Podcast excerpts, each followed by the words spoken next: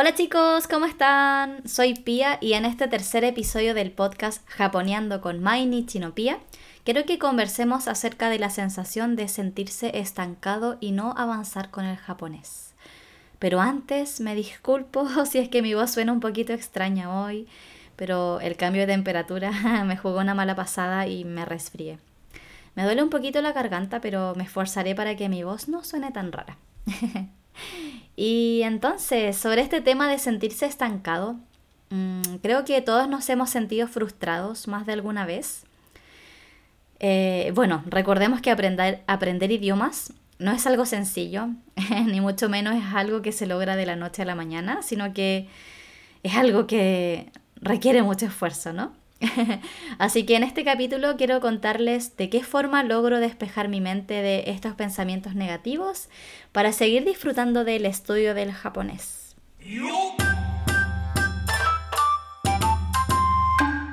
En primer lugar, creo que lo importante es tener en cuenta cuáles son nuestras expectativas con el estudio.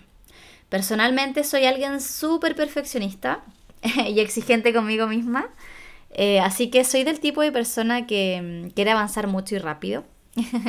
Pero a medida que fui avanzando con el idioma, me di cuenta que esto no me traía muchas cosas buenas, em, porque terminaba sobreexigiéndome mucho em, y acostándome súper tarde.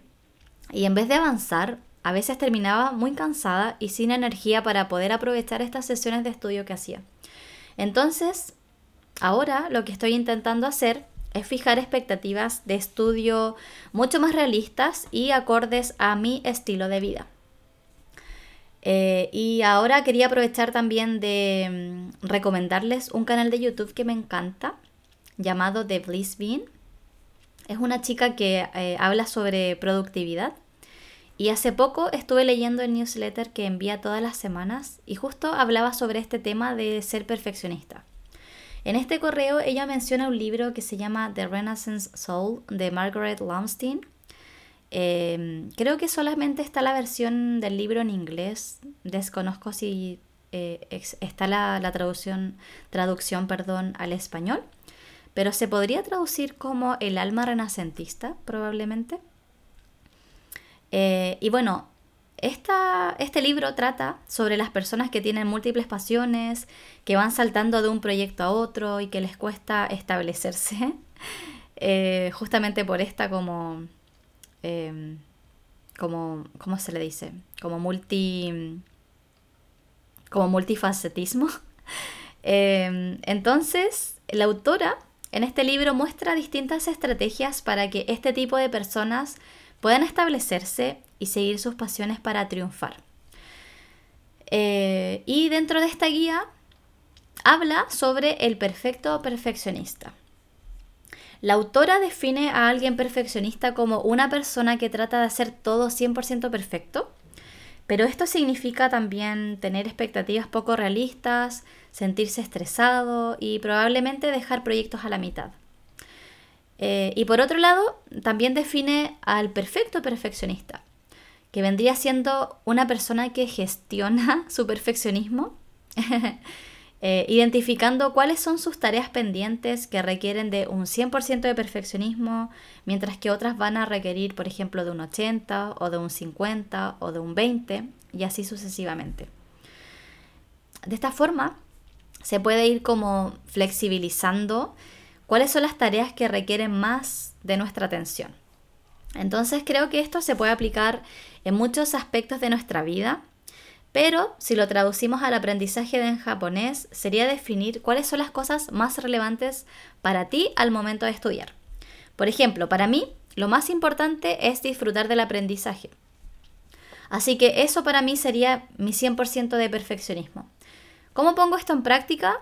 Alternando entre el estudio activo y pasivo, es decir, algunos días me siento en mi escritorio para hacer sesiones de estudio activa con un libro, de gramática, por ejemplo, eh, donde durante una hora estudio esta lección del libro. Eh, pero otros días simplemente hago una sesión de estudio más pasiva, eh, donde voy viendo contenido en japonés que me mantenga entretenida y motivada, como por ejemplo jugar Animal Crossing en japonés en la Nintendo Switch. Eh, y en estas sesiones más relajadas de estudio, también voy aprendiendo porque, por supuesto, van a haber expresiones que no voy a entender dentro del juego. Así que esas palabras que no entiendo, las voy buscando en el diccionario y así también voy aprendiendo de una forma mucho más relajada. Eh, continuando con este tema de em, identificar cuáles son como las, prioridades que tienes para dedicar tu perfeccionismo, para mí la pronunciación sería un 80%. Porque si bien em, la pronunciación para mí sí es importante, como no soy nativa, entiendo que em, estoy recién aprendiendo, así que no puedo exigirme tener una entonación y una fonética 100% perfecta. así que igual intento hablar, eh, aunque cometa errores, así que eh, espero ir mejorando con el tiempo. Pero no le doy tanta relevancia a mis errores de pronunciación eh, por esta misma razón. Em, si también te sentiste identificado con esto de ser perfeccionista, te invito a reflexionar sobre este punto y que puedas setear cuáles son tus prioridades y expectativas al estudiar. Em, porque creo que teniendo claras cuáles son estas expectativas, em, va a ser más fácil evitar esta sensación de frustración y de sentir que no avanzamos. Porque, por ejemplo, si te seteas como o te fijas una meta como de, no sé, decir, quiero hablar fluido en seis meses, em, creo que es una expectativa un poco, poco realista. Así que lo más probable es que conlleve a esta sensación de frustración.